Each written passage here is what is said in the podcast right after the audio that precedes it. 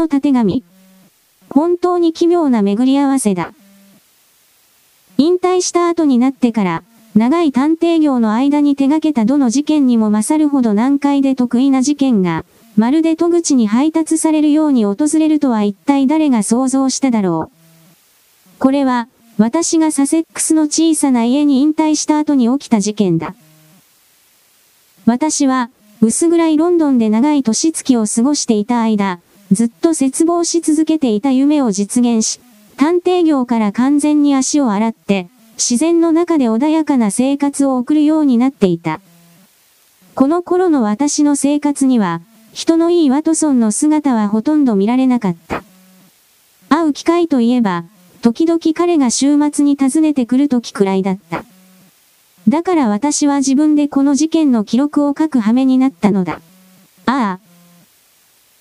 彼がもし私のそばにいてくれたなら、これほど奇妙で予想もつかない事件と、あらゆる困難を排して私が最後に収めた勝利を題材として、どれほどの回想録を書き上げただろうか。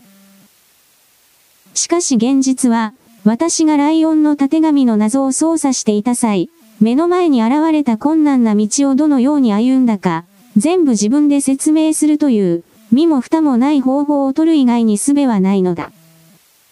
私の家はイングランド南部丘陵地帯の南斜面にあり、そこからチャネル諸島の雄大な景色が見渡せた。この辺りの海岸線はすべて白亜の絶壁になっていた。海岸に降りるには長い曲がりくねった道が一本あるだけで、そこは急な坂になっており、滑りやすかった。この道を一番元まで降りていったところは、満潮時でも100ヤードの幅がある小石の浜になっている。浜のところどころに、湾曲しくぼんだ場所があり、牛尾が満ちるたびに水が入れ替わる素晴らしい遊泳プールとなっていた。この見事な浜は、ただ一箇所小さな入り江とフルワースの村が海岸線を途切らせている場所を除き、左右に数マイル続いていた。私の家はひっそりとした、佇まいだった。住人は私と年老いた家政婦と蜂だけだった。しかし半マイル離れたところに、ハロルド・スタックハーストの有名なザ・ゲーブルズという訓練施設があった。その施設は非常に大きく、各種の職業訓練に集った数十人の青年が何人かの指導教員と共に住んでいた。スタックハースト自身はかつて有名な想定の大学生選手で、素晴らしく多彩な学生だった。私はこの沿岸地方に来て以来ずっと彼と親しくしていた。彼とは、夜になってからでも、気が向けばお互いの家をふらりと訪れたりすることができたが、そのような間柄になった人間は他にいなかった。1907年7月の終わり頃、激しい季節風が吹き荒れた。風は海峡に吹きつけて、崖の基部に砂利を積み上げ、牛尾の変わり目に干潟を残した。私がここで説明する日の朝、風は収まっており、自然はすべて洗いたてのようにみずみずしかった。こんな気持ちの良い日に仕事をする気に離れず、私は朝食前に極上の空気を満喫しようと、ぶらぶらと散歩に出た。私は砂浜への急坂に続く道に沿って歩いた。歩いていると後ろから叫ぶ声が聞こえ、振り返るとハロルド・スタック・ハーストが元気よく手を振って挨拶していた。素晴らしい朝ですね。ホームズさん。外でお会いすると思っていましたよ。泳ぎに行くみたいですね。また例の推理ですか彼は膨らんだポケットを叩きながら笑った。ええ。マクファーソンが先に出かけました。海岸で会えるかもしれないと思います。彼が語ったフィッツロイ・マクファーソンという男性は、理学修士を取得した素晴らしく実直な青年だが、心臓疾患とその後のリウマチ熱で、その人生は順風満つるほとは言えなかった。しかし生まれながらの運動好きで、あまり運動量の多くないスポーツ全般に秀でていた。暑くても寒くても泳ぎに出かけていたので、泳ぎが趣味の私とは、よく一緒になった。私がスタックハーストと出会った瞬間、話題に上がったマクファーソンが姿を現した。道の突き当たりの崖から、彼の頭が見えたのだ。その後、泥酔者のようによろけながら、崖の上に全身が現れた。次の瞬間、彼は両手を上げて恐ろしい声で叫び、うつ伏せに倒れた。スタックハーストと私は駆け寄り、おそらく50ヤードくらいだったろう彼を仰向けにした。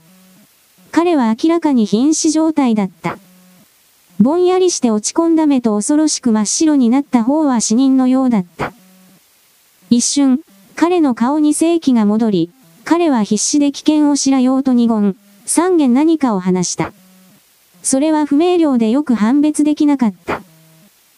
しかし金切り声のように彼の口から飛び出た言葉の最後の部分が、私の耳には、ライオンの縦紙と聞こえた。この言葉は完全に的外れで意味不明だった。それでも、私はその響きを他の意味に取ることができなかった。その後、彼は地面から立ち上がり、腕を振り上げ、脇腹を下にして前に倒れた。彼は死んだ。スタックハーストは突然の恐怖に凍りついていた。しかし当然想像いただけるように、私はどんな緊急事態にも対応できる能力があった。そしてこの時、直感的にとんでもない事件に遭遇したと分かったので、当然それを発揮すべき場面だった。マクファーソンが身につけていたのは、バーバリーのコート、ズボン、紐を締めていないズック靴だけだった。彼が倒れる時に、ただ肩のあたりにかかっていただけのバーバリーのコートが脱げ落ちて、胴体が見えた。私たちは驚いてそこを見つめた。彼の背中は細い針金の鞭でひどく打たれたように赤黒い線に覆われていた。この懲罰を与えた器具は、明らかに柔軟性があるものだった。長い痛そうなミミズバレが肩や脇腹を回り込んでいたからだ。彼は苦痛の発作の中で下唇を噛み切っていたので、顎から血が滴り落ちていた。歪んで変形した顔を見れば、ものすごい苦痛を受けたことは一目瞭然だった。私は死体の側にひざまずき、スタックハースとは立ちすくんでいた。その時、影が横切り、我々の隣に、イアン・マードックが来たことが分かった。マードックはスタックハーストの職業訓練施設の数学教員だった。背が高く、色黒の、痩せた男で、あまりにもむっつりして打ち解けないので誰も彼の友人だという者はいなかった。彼は日常生活にほとんど関心を抱かず、無理数と円錐曲線の高い抽象の領域に住んでいるように思えた。生徒からは、変人とみなされ、嘲笑われていた。しかしこの男には奇妙な外国人の血が流れていて、漆黒の目と浅黒い顔だけではなく、時々起こす感触の中に、それが姿を表すことがあった。それはただ凶暴としか表現しようがなかった。マクファーソンが飼っていた子犬にまとわりつかれた時、彼はその子犬を抱え上げると、一枚ガラスの窓に叩きつけて外に放り出した。もしマードックが得難い教師でなかったら、スタックハーストは間違いなく彼を首にしていただろう。我々の近くに現れたのは、このように奇妙で複雑な男だった。犬の事件の後、死んだマクファーソンと彼は全く付き合いがなかったようだったが、彼は眼前の光景に心の底からショックを受けたように見えた。こんなむごいことが、何かできることがありますか？私に手伝いできることはありませんか？あなたは彼と一緒だったんですか？何が起きたか、知っていますか？いいえ、今朝は出遅れました。海岸には全く近寄っていません。ザ・ゲーブルズからまっすぐここに来ました。私に何かできることがありますか？急いでフルワースの警察署まで行ってください。この事件を直ちに通報してください。返事もせずに彼は全速力で走り去った。そして私はやりかけの調査を続けた。その間、スタックハーストは、この惨劇に放心状態で、死体の側に立っていた。最初にすべき仕事は当然、誰が岸辺にいたかを調べることだった。道の一番高いところからは、水際全体を見ることができたが、人気は全くなく、ただに、三人の黒い人影が、遥か遠くでフルワースの村の方向に動いているのが見えるだけだった。この点を確認した後、私はゆっくりと道を降りていった。そこは石灰と粘土か柔らかい泥灰土が混ざった地面で、あちこちに上がる方向と下る方向の同じ足跡を見かけた。この日の朝、それ以外の人間は誰もこの道を通って岸辺には行っていなかった。一箇所で、私は指が坂の方向に向いて開いた手の跡を見つけた。これは哀れなマクファーソンが登ってくる時に倒れたとしか考えようがなかった。丸い凹みもあった。それは彼が一度ならず膝をついたことを示唆していた。道の一番下には、引き潮が残した非常に大きな干潟があった。その側の岩の上にマクファーソンのタオルが置いてあり、服も脱ぎ捨ててあった。タオルは畳まれており、乾いたままだった。ということは、最終的に彼は全く水の中には入っていなかったように見える。硬い砂利浜をくまなく操作しているとき、一度か二度、彼のズック靴の足跡がある小さな砂地を見つけた。そして彼の裸足の足跡も同様に発見できた。後者は彼が完全に泳ぐ準備を済ませたことを実証する証拠だった。タオルが乾いていた事実は、実際には泳がなかったことを示唆していたわけだが、ここに極めて明快に定義された事件があった。私がこれまで手がけてきたような奇妙な事件だった。この男はいくら長くても15分と浜にはいなかった。スタックハーストが彼をザ・ベーブルズから追いかけてきていたわけだから、この点には疑問の余地がない。裸足の足跡が示すように、彼は泳ぐために服を脱いでいた。その後彼は突然服を慌てて身につけた。すべて乱雑でボタンもかけずにそして水泳せずに戻った。少なくとも、体は拭かなかった。そして彼が計画を変えた理由は、残忍で非人間的な方法で鞭打たれたからだ。唇を貫くほど苦悶し、ただ這いつくばって逃げる気力しか残らず、その後死んだ。誰がこんな野蛮な暴力を振るったのか？断崖の下に岩穴や洞窟があるのは事実だ。しかし低い太陽がその中に差し込んでおり、どこにも隠れ場所はなかった。岸の遠くには人影があった。しかし、この人影は遠すぎて犯罪に関与しているようには思えなかった。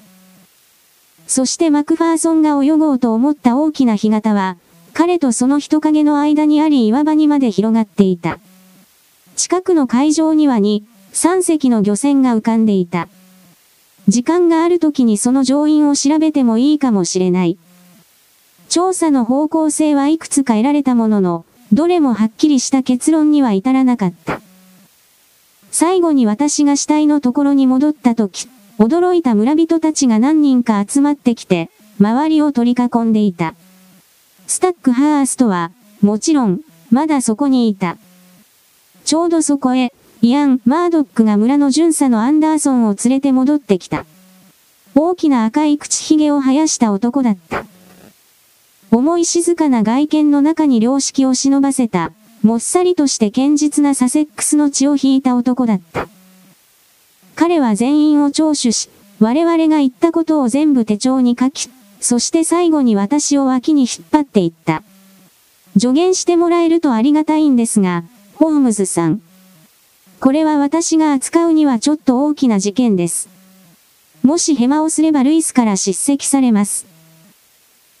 私は彼に直属の上司と医者を呼びにやること、それから何も動かすことを認めないこと、そして彼らが来るまでできる限り新しい足跡をつけないことを助言した。その間、私は死んだ男のポケットを操作した。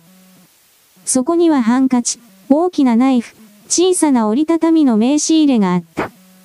名刺入れからは小さな紙切れが飛び出していた。それを私は広げて巡査に手渡した。女性の筆跡で走り書きしてあったのは次のような文面だった。いつもの場所に行っています。忘れないように。モービ。恋愛関係のように読める文章だった。時間と場所は書いてないが、密会かもしれない。巡査はそれを名刺入れに戻し、他の所持品と一緒にバーバリーのポケットに戻した。それ以上、何も手がかりになりそうなものがなかったので、断崖の下を徹底的に探す手はずを整えさせてから、私は朝食を取りに家まで歩いて帰った。1時間か2時間してスタックハーストがやってきて、死体はザ・ゲーブルズに運ばれそこで検視が行われることになったと伝えた。彼は深刻で決定的な知らせを持ってきた。私が予想した通り、崖下の小さなホラー穴には何も見つからなかった。しかし彼はマクファーソンの机の中の書類を調べ、彼とフルワースのミス、モード、ベラミーとの間に間違いなく親しい付き合いがあったことを示す手紙を何通りか見つけた。あの手紙を書いた人物が特定されたのだ。その手紙は警察が預かっています彼は説明した。手紙をここに持ってくることはできませんでした。しかし真剣な恋愛関係であったことは間違いありません。しかし私はそれとこの恐ろしい事件には全く関係がないと思います。あの女性が彼と会う約束をしていたということだけは別ですが。とは言っても、生徒や教師が全員、いつも利用していたあの遊泳場所で待ち合わせたりはしないでしょう私は言った。マクファーソンが学生たちと一緒でなかったのは、単なる偶然ですからね彼は言った。本当に偶然だったのですか？スタックハースとは考え込むように眉を潜めた。イアン・マードックが、朝食前に台数の証明問題をやると言い出して聞かず、生徒はいけませんでした。かわいそうにマードックは今、恐ろしく動転しています。しかし、二人は友人ではなかったようですが、友人でなかった時もありました。しかし一年かそれ以上、マードックは他の誰よりもマクファーソンと親しい関係でした。マードックはもともと、あまり深い友情を求める性格ではありません。そのように聞いています。一度犬の虐待のことで口論があったとあなたから聞いたような気がしますが、それはもう済んだことです。しかし何か根に持つようなしこりが残ったのかも。いいえ、彼らが本当の友人だというのは間違いありません。それでは、その女性の件を掘り下げなければなりませんね。ご存知ですか？彼女を知らない人などいませんよ。この辺りで並ぶもののない美人です。本当に美しい人です。ホームズさん。どこに行っても注目を浴びるでしょう。私はマクファーソンが彼女に惹かれていたことは知っていました。しかしあの手紙のような関係まで言っているとは思ってもみませんでした。それはそうと、どこの誰なんですか？彼女はトム・ベラミー老人の娘です。ベラミーハフルワースの船と小さな家全部を所有しています。もともと漁師をしていましたが、今ではかなりの資産家です。息子のウィリアムと一緒に経営をしています。フルワースまで足を伸ばして、会ってみませんか？どんな口実で？ああ、口実は何とでもなるでしょう。なんであれ、被害者がこんなに途方もない方法で自分自身を痛めつけるはずがない。もしこの傷を負わせたのが本当に無知だとすれば、無知の柄を握っていた別の人間がいたに違いない。この寂しい場所では、彼の顔見知りの範囲は間違いなく限られています。あらゆる方面にそれを追っていけば、動機に行き当たらないことはまずないでしょう。動機がわかれば、その後犯人もわかるに違いありません。もし、ついさっき目撃した惨劇で気がめいっていなければ、タイムの香りが漂う丘陵地帯を越えて歩くのはきっと楽しかっただろう。フルワースの村は、入り江をぐるっと取り囲む半円形の盆地の中にあった。昔ながらの村落の向こうの高台に、何軒か近代的な建造物が建てられていた。スタックファーストが案内したのはその中の一つだった。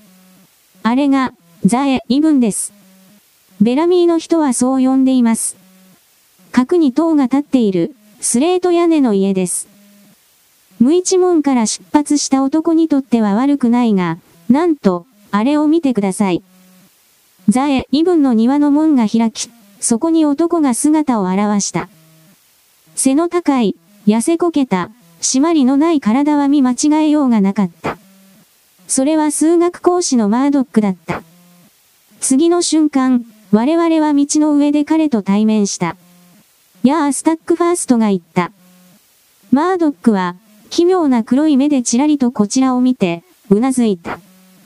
そして通り過ぎようとしたが、スタックファーストは彼を静止した。あそこで何をしていたんだ？彼は尋ねた。マードックの顔は怒りに真っ赤になった。私はあなたの部下で、あなたの家の住人でしたね。すみませんね。個人的な行動をあなたに説明する義務があったのに、すっかり忘れていました。スタックファーストは、これまで何度も我慢を重ねてきて、忍耐力の限界に達していた。そうでなければおそらくこらえただろうが、この時、彼は完全に自制心を失った。こういう状況で、その言い方は無礼千番だ、マードック君。あなたの質問も多分、似たり寄ったりでしょうがね。これまで何度も、君の反抗的な態度を見過ごしてきた。だが、それももうこれまでだ。できる限り早く、新しい職場を見つける準備をしてもらえるとありがたい。そうするつもりでしたよ。私は今日ただ一人の友人を失った。もう、ザ・ゲーブルズに残る理由はない。彼はつかつかと去っていった。その間、スタックハーストは、怒りの形相で、彼を見送っていた。信じられないほど我慢ならぬ男だ。違いますか？彼は叫んだ。私には、イアン・マードックが犯行現場から逃走する口実として、最初のチャンスをものにしたという印象が強く残った。心の中でぼんやりとした疑念が、徐々に輪郭を形成し始めていた。もしかするとベラミー宅を訪問すれば、この件に関してさらに手がかりが得られるかもしれない。スタックハーストが落ち着きを取り戻したので、我々は家に向かった。ベラミー氏は燃えるように赤い頬髭を生やした中年の男性だった。彼は怒り心頭に見えた。そしてたちまち、その髪のように顔を真っ赤にした。いや、皆まで聞く気はない。この息子も彼は、応接室の片隅にいる重厚でむっつり顔の、頑強そうな青年を示しながら言った。私と全く同じ意見だ。マクファーソンがモードに言い寄ったのは侮辱だ。そうだ。結婚などという言葉を一言も口に出さないのに、やれ手紙だ合いびき機だ。それ以上に私も息子も納得できんことばかりいろいろしおった。娘には母親がおらん。だから私と息子だけが保護者だ。私たちは決めておるのだ。しかし、話題の女性が現れたので、彼は最後まで話せなかった。彼女がどんな場に出ても交際を放つ女性だということに疑問がある者はいないだろう。こんな親と、こんな環境から、このように類まれな花が生まれるなどと誰が想像し得ただろう私の頭脳は常に精神を支配しているので、女性に惹かれることなどまずない。しかし彼女は、丘陵地帯すべてのしっとりとしたみずみずしさと、優美な肌の色合いを持っており、端正で完璧な顔をじっと見ていると、恋の矢に射抜かれることなく彼女とすれ違うことができる青年はいないだろうと思わずに入られなかった。口論の最中に扉を押し開いたのは、このような女性だった。彼女は、目を見開き興奮した様子で、ハロルド・スタックハーストの前にやってきた。フィッツロイが亡くなったことはもう聞きました彼女は言った。躊躇なさらず、詳細を話してください。君のところにいる男がその知らせを持ってきたのだ父親が説明した。俺の妹がその事件に巻き込まれる筋合いはねえ息子が脅すように言った。妹は振り返って兄に鋭く激しい視線を投げかけた。これは私の問いだよ、ウィリアム。いいから私の思うようにさせて。明らかにこれは殺人です。もし犯人を見つけるのに役立てるなら、それが亡くなった彼に対して私ができるせめてものことです。彼女は落ち着き、集中してスタックハーストの短い説明に耳を傾けた。それは私に彼女が非常な美しさと同時に強い性格を持っていることを示した。モード、ベラミーは完璧な驚くべき女性としてずっと私の記憶に残るだろう。彼女は私のことをすでに見知っていたようだ。最後に彼女が私の方を向き直ったからだ。犯人たちに当然の報いを受けさせてください、ホームズさん。彼らがどんな人間でも、私はあなたに協力を惜しみません私には、彼女が話しているとき、挑戦的に父と兄をちらりと見たように思えた。ありがとうございます私は言った。私はこういう場合には女性の直感を尊重します。あなたは、彼らとおっしゃいましたね。複数の人間が関わっているとお考えですか？私はマクファーソンさんをよく知っています。勇敢で強い男性です。犯人が誰だったにせよ、一人だけではあんなひどい暴行を加えることはできません。ちょっと、内密にお話できませんか？おい、モード、この事件に関わり合うな彼女の父は腹立たしげに怒鳴った。彼女は困ったように私を見た。どうしましょうか？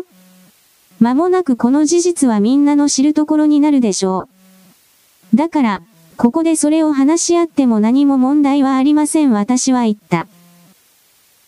私はプライバシーを優先しようと思ったのですが、あなたの父親がそれを許さない以上、話に加えるしかないですね私は亡くなったマクファーソンさんのポケットから見つかった手紙について話をした。この手紙は間違いなく検視裁判に提出されます。これに関して何かお話しできることがあればお伺いたいのですが、秘密にする理由はありません彼女は答えた。私たちは結婚の約束をしていました。それを秘密にしていた理由はただ一つ、フィッツロイのおじさんのせいです。非常な高齢でそう先が長くないようなのですが、もし意思に反した結婚をすれば、フィッツロイに遺産相続をさせない可能性がありました。理由はそれだけです。何でそれを言わなかったんだベラミー氏が怒鳴った。お父さんが応援してくれそうなら、打ち明けたでしょう。娘が身分違いの男と交際するのは反対だ。彼に対してそんな偏見を持っているから、話せなかったのよ。その約束についてですが彼女は服を手探りし、しわくちゃになった手紙を差し出した。それはこの手紙の返事です。愛する人へ。火曜日の日没直後に浜辺のいつもの場所で。僕が外出できるのはこの時だけだ。F10M。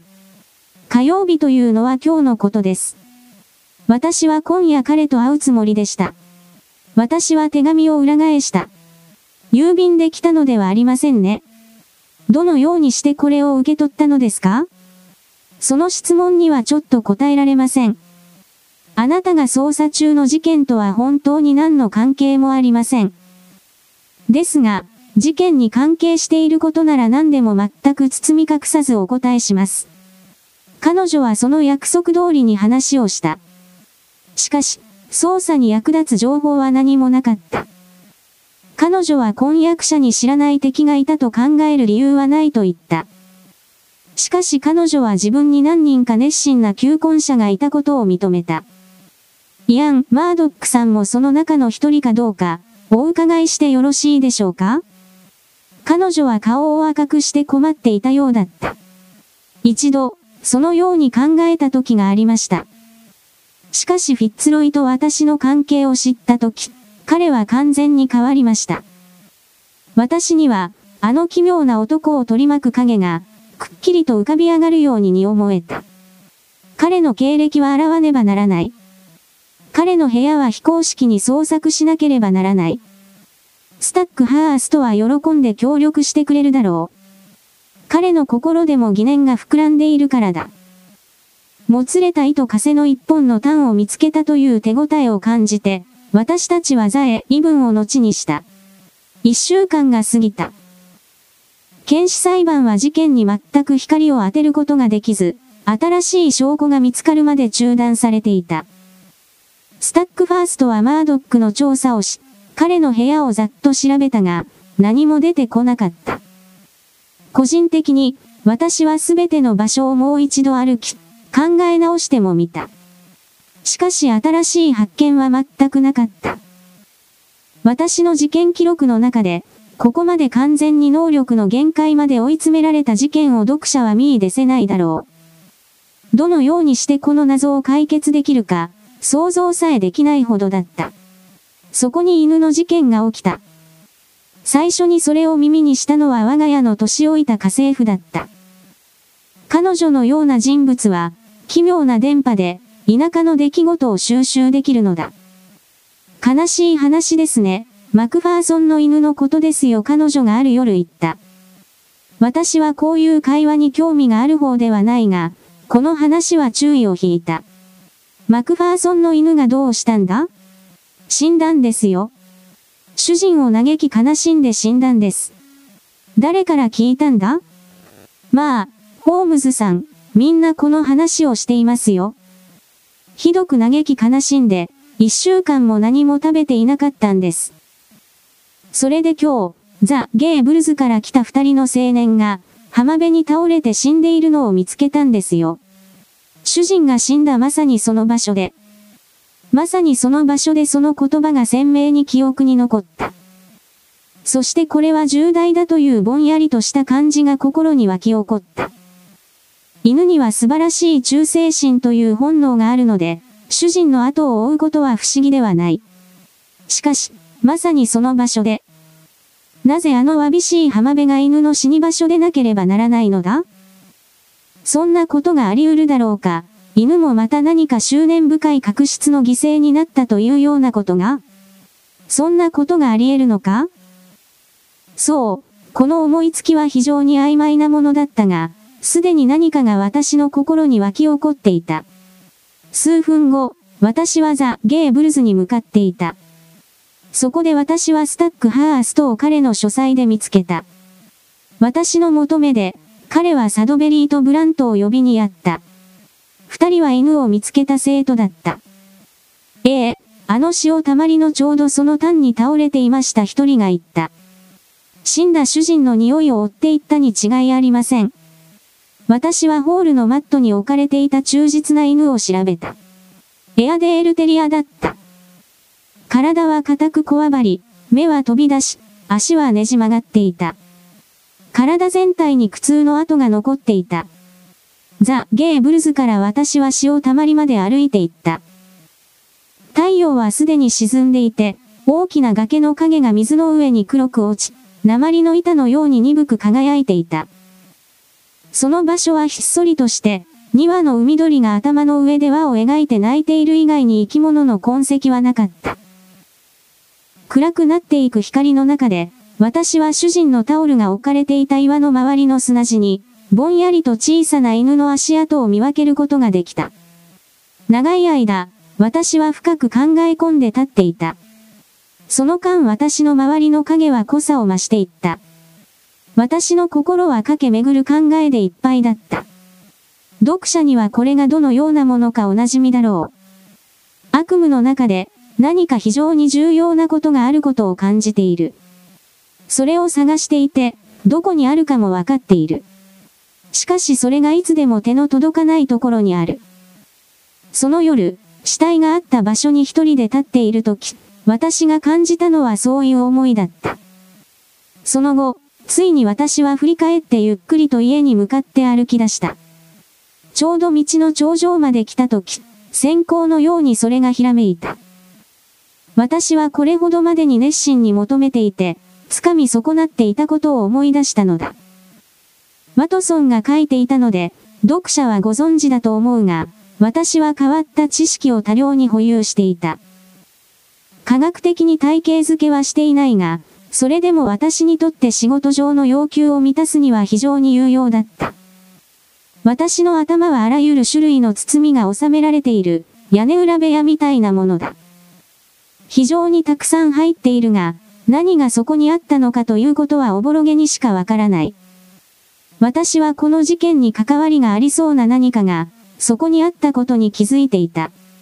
それはまだぼんやりとしていた。しかし少なくとも私はどのようにしてそれをはっきりさせることができるか、知っていた。それは機械で、信じがたかったが、可能性は間違いなくあった。私はこれを最後の最後まで確かめるつもりだった。私の小さな家には本がぎっしり詰まった大きな屋根裏部屋があった。私はそこに飛び込んで1時間探し回った。その後、私は小さな茶色と銀の本を手に出てきた。私は流行る心でうっすらと記憶があったその本の見出しをめくった。そうだ。これは実に信じがたくありそうもない考えだった。それでも私は実際にそうかをはっきりさせるまでは眠ることができなかった。私が寝室に行ったのは遅くなってからだった。次の日の調査が待ちきれない気持ちだった。しかしその調査には鬱陶しい邪魔が入った。私が早朝のお茶を飲んで浜辺に行こうとした矢先、サセックス警察のバードル警部がやってきた。どっしりした立派な体格で、考え込んだ目をした、牛のようにもっさりした男が、私を不安げな表情で見た。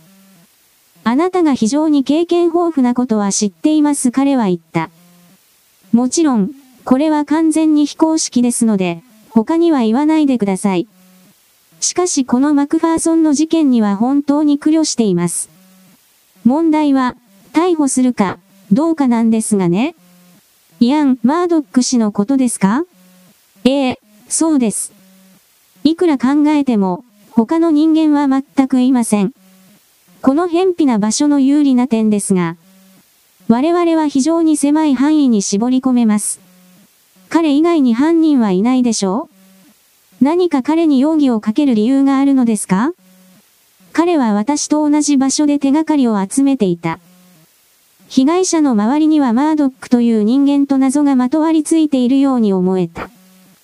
マードックの逆上しやすい性格は、犬の事件ではっきりしていた。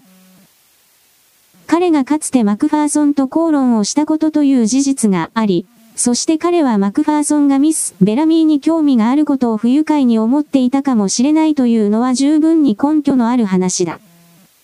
警部は私の着目点をすべて抑えていたが、目新しいものは一つもなかった。ただ、マードックがこの場所から離れるために着々と準備をしているようだというのは新しい情報だった。これだけ不利な証拠がある彼を逃がしたら私の立場はどうなるでしょう大柄で鈍重な男は心の中でひどく思い悩んでいた。考えてください私は言った。あなたの考えには本質的な問題点があります。犯罪が起きた朝、彼には間違いなくアリバイがあります。彼は最後まで学生と一緒でしたし、マクファーソンが現れてから数分と経たずに、我々の後から来ました。それに、マクファーソンのように極めて眼見な男を、彼がたった一人であんな目に合わせることは絶対に不可能だったということを忘れないでください。最後に、あの怪我を負わせた狂気の問題があります。懲罰用鞭や柔軟な狩猟鞭みたいなもの以外にありますか？怪我の後を調べてみましたか？私は尋ねた。私は見ました。医者も同じです。しかし私は拡大鏡で非常に入念に調査しました。あの傷には独特な点があります。どんなものですか？ホームズさん。私は整理棚に歩いていき、拡大写真を取り出した。これが、こういう場合の私のやり方です私は説明した。あなたは本当に徹底的なやり方をしますね、ホームズさん。もしそうしなければ、私じゃないですからね。この右の肩を回って伸びているミミズバレについて考えてみましょう。何も変わったものは見えませんか？わかりません。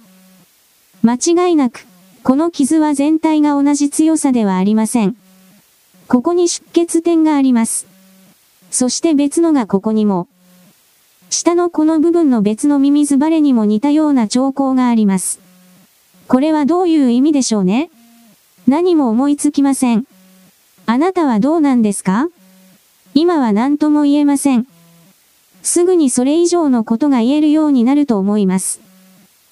なんであれ、この傷跡がどうしてできたかをはっきりさせることができれば、犯人に非常に大きく迫れます。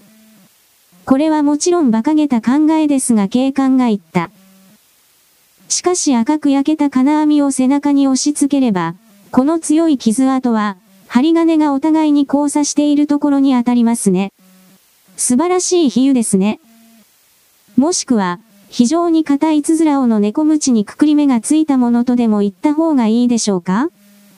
これは、ホームズさん、まさにそれだと思います。それ以外にも全く違った原因があり得ます。バードルさん。しかしこの事件は逮捕できるほど、はっきりした証拠がありません。それに、死に際の言葉があります。ライオンの縦紙という。違案ではないかと思っていましたが。ええそれは考えました。もし二つ目の単語がマードックに少しでも似ていればね。しかしそうではありませんでした。彼はほとんど叫ぶように言いました。その単語が、縦紙だということは間違いありません。他の可能性はないのですか？ホームズさん。もしかするとあるかもしれません。しかし何かもっとはっきりした証拠がない限り話す気に離れません。それはいつ頃、手に入れられそうですか ?1 時間、もしかするともっと短いかもしれません。警部は顎をこすって疑わしそうな目で私を見た。あなたの心の中が分かったらなぁと思いますよ、ホームズさん。もしかするとあの漁船ですかねいいえ、あれは遠すぎます。そうですか、それでは、ベラミーと彼の大きな息子ですか？マクファーソン氏には交換状は抱いていませんでした。彼らがマクファーソンに危害を加えたんでしょうか？いえ、いえ、準備ができるまでは何も聞き出せませんよ私は笑顔で言った。さあ、警部、我々はお互いにやる仕事があります。多分、正午にここで私と会えば。話がここまで来たとき、とんでもない割り込みが入った。それが結末の始まりだった。外側の扉がパッと開かれ、廊下をつまずきながら歩いてくる足音が聞こえた。そしてヤン・マードックがよろよろと部屋に入ってきた。青白く、髪は乱れ、服装は非常に乱雑で、骨張った手で家具をわしづかみにして、やっとのことで立っていた。ブランディー。ブランディー。彼は喘ぎ、うめきながらソファに倒れ込んだ。彼は一人ではなかった。彼の後ろからスタックハーストが入ってきた。帽子もかぶらず息を切らし、マードックとほとんど同じくらい混乱していた。早く、早く、ブランディーだ。彼は叫んだ。彼は命の瀬戸際だ。ここに連れてくるのが精一杯だった。途中、二度気を失った。タンブラー半分のブランディーが驚くべき効き目を見せた。彼は片手をついて体を起こし、コートを肩から振り落とした。頼む、油、アヘン、モルヒネ。彼は叫んだ。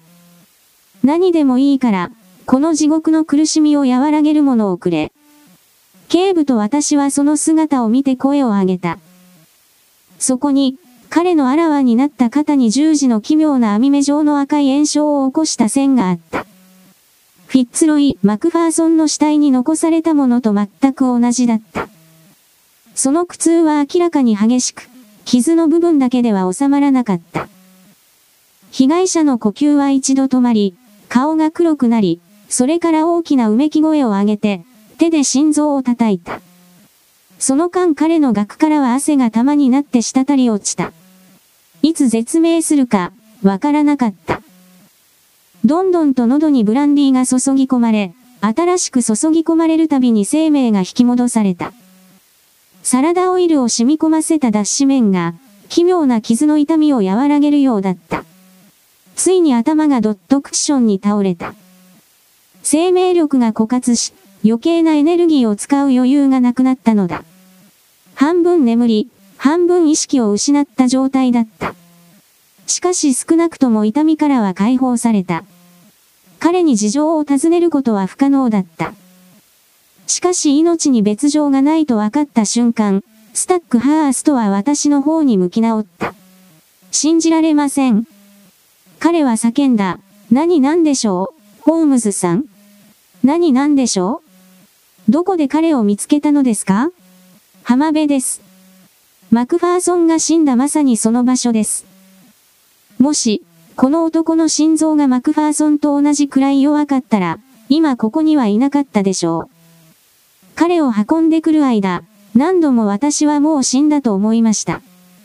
ザ・ゲーブルズには遠すぎたので、あなたの家に向かいました。彼が浜辺にいるところを見たのですか？叫び声が聞こえたとき、私は崖の上を歩いていました。彼は酔っ払いのようにふらふらして水辺のすぐ側にいました。私は駆け下り、服をかぶせ、引っ張り上げました。お願いですから、ホームズさん、この場所から呪いを排除するために、あなたのあらゆる能力を使い、やれることは何でもやってください。こんな生活はもう我慢できません。あなたの世界的名声をもってしても、何もできないのでしょうか？できると思いますよ、スタックハースト。すぐ、私と一緒に来てください。警部、あなたも一緒に。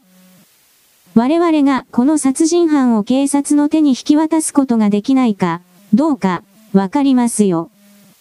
意識不明の男を家政婦に任せて、我々三人は死の型に降りていった。砂利浜の上に、襲われた男が残したタオルと服が積み上げられ、小さな山になっていた。私はゆっくりと水辺の周りを歩き、同行者は一列渋滞になって私の後ろに続いた。ほとんどの場所で水深は非常に浅かった。しかし崖の下で砂浜がえぐれて、深さ4フィートから5フィートになっていた。そこは水晶のように透明な美しい緑のプールになっており、遊泳する者は自然にこの場所に引き寄せられるだろう。そのプールの上には崖の基部の岩が一列に並んでおり、私はその岩に沿って足元の水の中を熱心に覗き込みながら歩いていった。探していたものを見つけたとき、私は一番深く、最もよどんだプールについていた。そして私は勝利の叫び声を上げた。サイアネア。私は叫んだ。サイアネア。ライオンの縦紙だ。私が指さした奇妙な物体は、ライオンの縦紙から引きちぎられた塊に実にそっくりだった。それは水深約3フィートくらいの岩棚の上に奇妙に波打ち、震えながら、黄色い紙のような棒の間に銀色の島のあるもじゃもじゃの生物が横たわっていた。それはゆっくりと重々しく膨張と収縮を繰り返していた。もう悪行は10分やり尽くした。これで最後だ。私は叫んだ。手を貸してくれ、スタックハースト。この殺人犯を永遠に始末しよう。その岩棚の上に一つの大きな岩があったので、我々はそれを押した。岩は、ものすごい水しぶきを立てて水の中に落ちた。水面の乱れが収まった時、我々はその石が下の岩棚の上に乗っているのを見た。ひらひらした黄色い白膜の炭が、その生物が下敷きになったことを示していた。ドロッとした油のような液体が、石の下から滲み出て、周りの海水を濁らせて、ゆっくりと水面に浮かび上がっていた。ああ、これでわかった。警部が叫んだ。何だったんですか？ホームズさん。私は生まれも育ちもこの辺りです。しかしあんなものは見たことがありません。サセックスのものじゃない。サセックスにいても不思議はありません私は言った。南西の季節風があれを運んできたのかもしれません。私の家に戻りましょう。二人とも来てください。あなた方にある人物の恐ろしい体験をお話しましょう。彼が海で同じ危険に出会った事件を記録したのは当然です。我々が私の書斎に戻った時、マードックは座っていられるくらいに回復していた。彼は放心状態で、時折疼痛の発作に体を震えていた。途切れ途切れに、彼はただ恐ろしい激痛が体全身を走ったということと、騎士に戻るために全体力を要したということ以外、自分に何が起きたか、皆目見当がつかないと説明した。ここに一冊の本があります私は小さな本を取り上げながら言った。永遠に暗闇だったかもしれないこの事件に、この本が初めて光を投げかけたのです。これは有名な自然観察者の J. テンジー・ウッドが書いた、野外生活という本です。ウッド自身がこの嫌な生物と接触して本当にあわや命を落としかけました。だから彼はこの生物を完全に熟知した上で本に書きました。サイアネア・カピラータというのがこの悪党のフルネームです。こいつはコブラに噛まれるのと同じくらい生命に危険があり、その上はるかに激しい痛みをもたらす。この要約を読んでみましょう。もし水泳している時に、非常に大きなライオンの縦紙と銀紙のような、だらりとした丸い気褐色の膜と繊維の塊を見たなら、注意するがよい。これは恐ろしい毒針を持ったサイアネやカピラータだからだ。あの邪悪なご近所さんをこれ以上、明快に表現できるでしょうか？彼は剣と沖を泳いでいる時に出会った一匹について話を続けます。彼はこの生き物がほとんど目に見えない細い足を半径50フィートの距離まで伸ばしていて、この外周より内側に入ったものは誰でも生命の危険があることを発見します。それだけの距離があってもウッドが受けた影響はほとんど致死的でした。無数の針が肌に線光色の線を残す。それをもっと詳しく調べると小さな脳胞に分解される。それぞれの脳胞はあたかも灼熱の針が神経を突き刺すかのような痛みを起こす。この局部の痛みは、彼の説明によると、巧妙な拷問の一番軽い部分です。胸を貫く激痛で、私は弾丸で撃たれたように倒れる結果となった。鼓動が止まりかけた後、あたかも胸から無理やり飛び出そうとするかのように、6回から7回心臓が踊り出す。彼は水泳プールのように狭い穏やかな海域ではなく荒れた海原でそれに触れただけなのに、これで彼はあわや死にかけました。彼はその後、顔が非常に真っ青でシワだらけになっていたので、ほとんど自分の見分けがつかなかったと言っています。彼はブランディを一本丸ごとガブ飲みしました。そしてそれがどうやら彼の命を救ったらしい。これがその本です。警部。持って行って構いません。哀れなマクファーソンの惨劇について、ここに詳しく記述されているという事実を疑うことはできないでしょう。そしてついでながら私の容疑も晴らしてくれるんですねイアン・マードックが苦笑いをしながら言った。あなたを責めたりしませんよ。警部、それからホームズさん、あなたも。疑われるのも当然でした。私は逮捕される寸前、かわいそうな友人と同じ目に遭うことで、やっと身の潔白を証明できたという気分です。いや、マードックさん。私はすでに目星をつけていたんです。そしてもし私が予定通りに早く家を出ていれば、君がこの恐ろしい目に遭うことを防げたかもしれないのです。しかしどうやってわかったのですか？ホームズさん。私は乱読家で、些細なことを奇妙なほどよく覚えています。ライオンの縦紙という言葉が私の心から離れませんでした。私はどこか予想もしない文章の中のどこかで見たということは分かっていました。その文章がこの生物を見事に表現していることはお分かりになったでしょう。マクファーソンがそれを見たとき、水面を漂っていたことは間違いないでしょう。そして彼が、自分に死をもたらした生物に注意を促すことができたのは、この言葉だけでした。では少なくとも、私は無罪方面ですね。マードックはゆっくりと立ち上がりながら言った。私はあなた方の操作がどの方向を向いていたかを知っているので、説明しておかなければならないことが一つ二つあります。私があの女性を愛していたのは本当です。しかし彼女が私の友人のマクファーソンを選んだ日から、私の唯一の望みは彼女の幸せを手助けすることでした。私は脇に退いて彼らの仲介役をなることで十分に満足していました。よく私は彼らの手紙を届けました。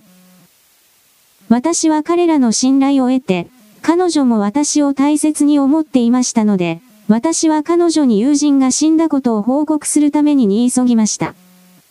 もっと心ない態度で誰かが私より先に突然彼女に告げたりしないように。彼女は万一あなたが信用せずに私に迷惑がかかるといけないと思い、あなたには私と彼女との関係を話そうとはしませんでした。しかしそろそろ失礼して、頑張ってザ・ゲーブルズまで戻ろうと思います。自分のベッドが何よりです。スタックハースとは手を差し出した。